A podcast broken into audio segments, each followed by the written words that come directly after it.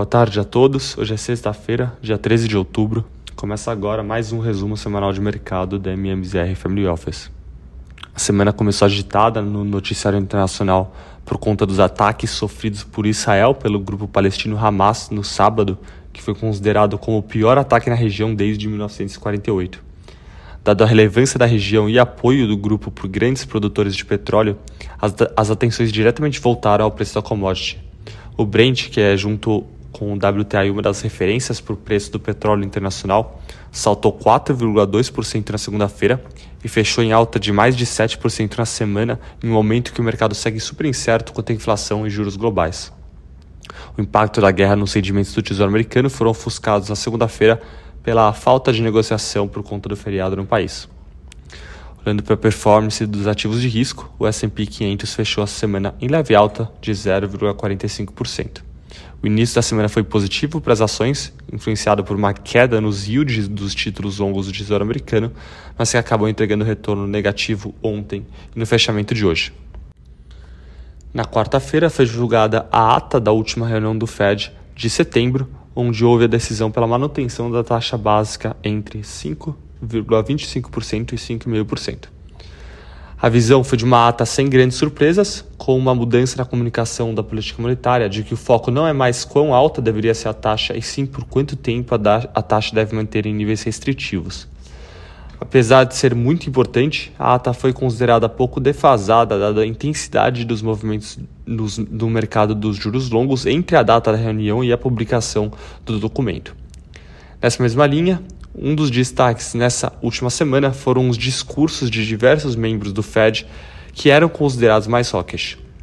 Vimos uma concordância entre os membros de que o nível de aperto nas condições financeiras provocadas pela abertura nos juros longos poderiam substituir um aumento de 25 pontos base nas próximas reuniões do FONC, implicando que a elevação da taxa em julho tenha sido, de fato, a última. Como resultado das falas consideradas mais dovish, vimos um fechamento de cerca de 15 pontos base na semana no nos títulos de 10 anos do Tesouro Americano. Em relação aos indicadores econômicos, o destaque dessa semana foi a divulgação da inflação ao consumidor americano referente a setembro, o CPI. O índice cheio veio acima do esperado, avançando 0,4% no mês em comparação com 0,3% estimado e mantendo o avanço anual de agosto, que foi de 3,7%. O avanço foi puxado pelo aumento nos preços de gasolina, que avançaram 2% em setembro após terem subido 10% em agosto na comparação mensal. Por outro lado, o aumento dos preços de alimentos vieram abaixo do, do mês passado, desacelerando a inflação anual para 3,7% na categoria. Quando se excluem as categorias alimentos e energia, se calcula o núcleo do CPI. Esse veio em linha com o esperado. O Core CPI avançou 0,3% na comparação mensal e desacelerou para 4,1% na comparação anual.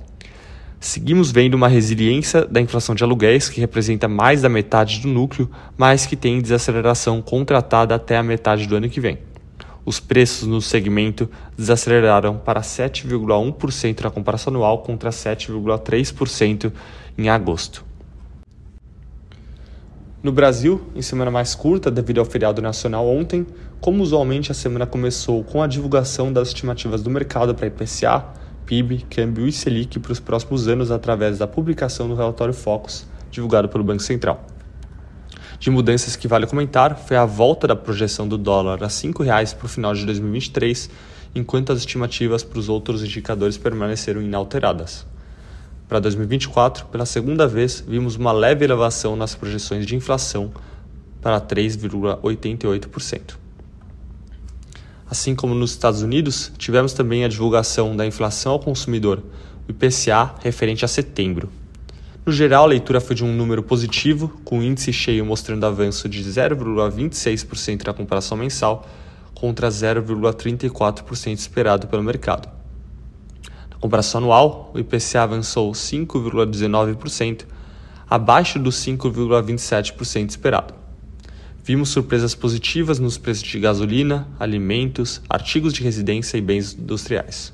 Por outro lado, houve surpresa negativa no forte crescimento dos preços de passagens aéreas, que compõe a inflação de serviços, devido à recente alta da moeda norte-americana nas últimas semanas e avanço do preço do petróleo no mercado global. No mercado acionário, o Ibovespa terminou a semana avançando 1,39% aos 115.754 pontos, puxado pela alta acima de 8% das ações da Petrobras, que compõem grande parte do índice. No mercado de juros local, e reflexo tanto dos movimentos das treasuries e uma inflação mais benigna, vimos um fechamento em boa parte da curva de juros, com destaque nos movimentos na parte longa. Contrato do DI para janeiro de 2020, 2033 fechou 1,3% para 11,84%. Na parte curta, o movimento foi mais leve, com fechamento de 0,2% no contrato do DI para janeiro 24.